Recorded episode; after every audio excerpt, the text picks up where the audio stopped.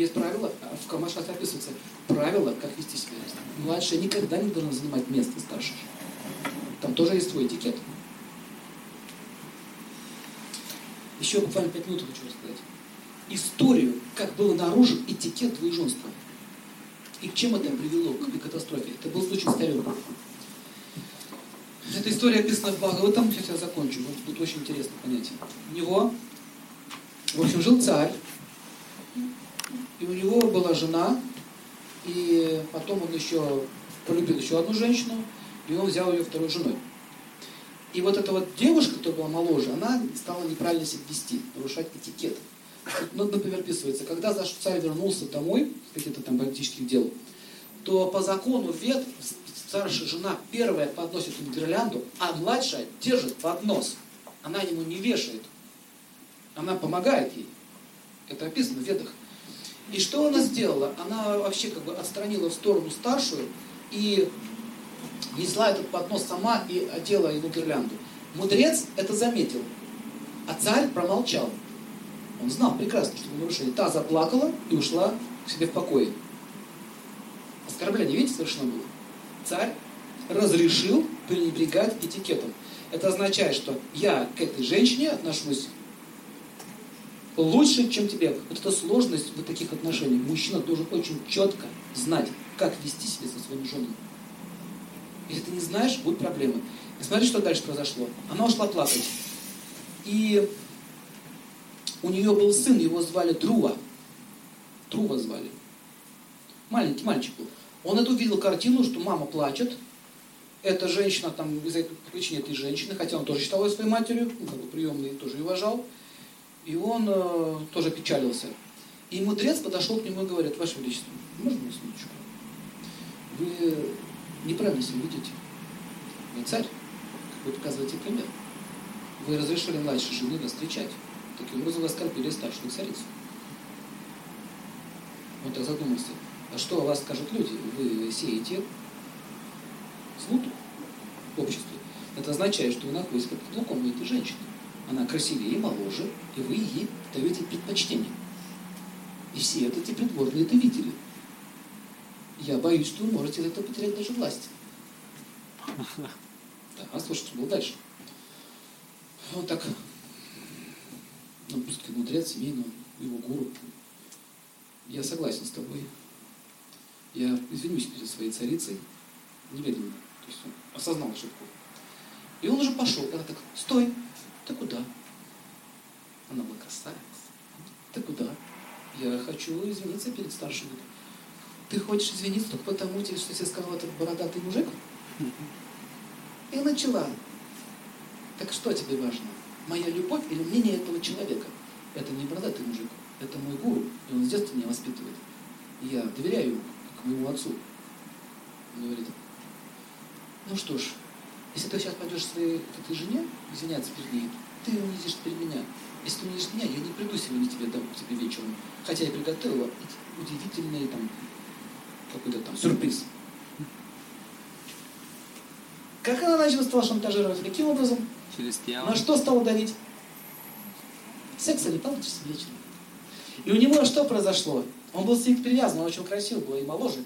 Смотрите, что дальше произошло. У него был выбор. Дарма, царя, или красавица женщина. Это серьезно. И мудрец так смотрел, так показывают. Не то делаешь, мужик. Не то. Почему в наши отношения влезают какие-то посторонние мужчины? Да, почему в наши отношения влезают посторонние мужчины? Я вот не понимаю. Кто вам дал право указывать царю? О, все, видите? Понеслось. А, потом было ужин, вот мне неприятно, что человек встретил с тобой. То есть она начала его, этого мудреца, от царя отодвигать. Вот так делают коварные женщины. Они убирают всех мудрых, которые могут повлиять. Потому что это, это влияло на ее репутацию, на ее планы. Но у нее был еще свой ребенок. То есть от той жены был ребенок, Друга звали, и ее был ребенок. Вот. И, в общем, в общем, кончилось с тем, что на следующий день он сел на троне, и мальчик выбежал, «А, папа, и хотел сесть на колени. И он сел на колени, и вот эта э, женщина, забыл, как ее звали, схватила его, скинула с его колен, говорит, ты не имеешь права сидеть на коленях у него. Он говорит, а почему? Вот когда родишься из моего чрева, тогда будешь иметь право сидеть на коленях у моего мужа. А теперь ступай к своей матери. И отец промолчал. Он говорит, да, дорогой. Младше, младше все творит дела. И он промолчал. Друга, ребенок, заплакал. Его огорчило то, что отец поддержал эту несправедливость, и он побежал к своей матери. Мать плакала, этот ребенок плакал. Сейчас заканчиваю, минуточку. Все, в общем, все плакали. Смотрите, что видите, он начал зло творить уже. В общем, там кончилось тем, что все-таки она посадила этого мудреца в тюрьму, так как разыграла ситуацию, изолировала его полностью, хотя бы плохо кончишь с ней. Дальше ребенок сбежал из дома, она сказала, если ты хочешь иметь право сидеть на троне, иди проси у Вишну, может он тебе разрешит еще родиться когда-нибудь от моего тела. О, какая гордыня покрыла. И он пошел, этот Трува, сбежал из дворца, пошел в лес, и там он совершал дерзкие аскезы. Семилетний ребенок. Он заставил Вишну прийти. Вы представляете, какой дух шатрия? И когда сам Всевышний пришел, Бог к нему, боже мой, это ребенок, такие аскезы совершал. Что случилось, дитя мое? Он говорит, ответь мне на один вопрос. Почему папа разрешает этой женщине так поступать с моей мамой? Почему он согнал меня с своих колен? Так тебя задевает то, что он не посадил тебя на свои колени. Да, он же мой папа. Ну садись на мои колени. На колени вишню сесть, нормально? Садись на Ты успокоился? Теперь мне стало легче. Но я хочу восстановить справедливость. Я хочу еще раз спросить, почему он так поступил? Не переживай. Все он образумится, он опомнится, он разумный человек, все придет. В общем, потом он понял, но ты же Вишну, ты же ведь Бог. Я видел тебя на картине, ты, так, ну, выглядишь гораздо прекрасней. Да, что ты хочешь, дитя мое? Я хочу власти. Больше, чем у моего отца. Миллионы раз. Я хочу стать таким императором, чтобы они все заткнули свой рот. Семь лет, пацаны, нормально? Вот, отлично. Ты получишь трон, а в следующей жизни ты получишь новую планету. Я назову ее твоим именем. Эта планета будет называться Трувалока, полярная звезда. И это будет единственная планета, которая не будет вращаться, как все остальные. На нее не будет влиять время. И ты будешь пребывать на этой планете сколько, сколько ты хочешь. Полярная звезда, над месте И он создал эту планету, полярную звезда. Она так называется Трувалока. И когда он исчез, он понял, что он вообще попросил. У него был Бог.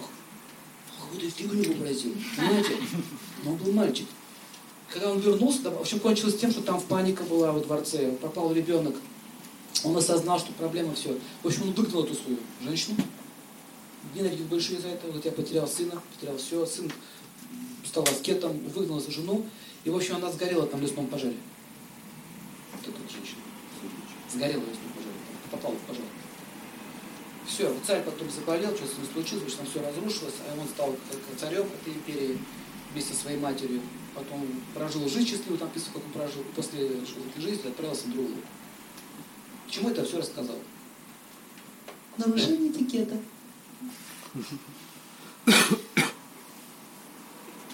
Поэтому хотите, вы женщина, создайте этикет. Соблюдать. До свидания. До завтра.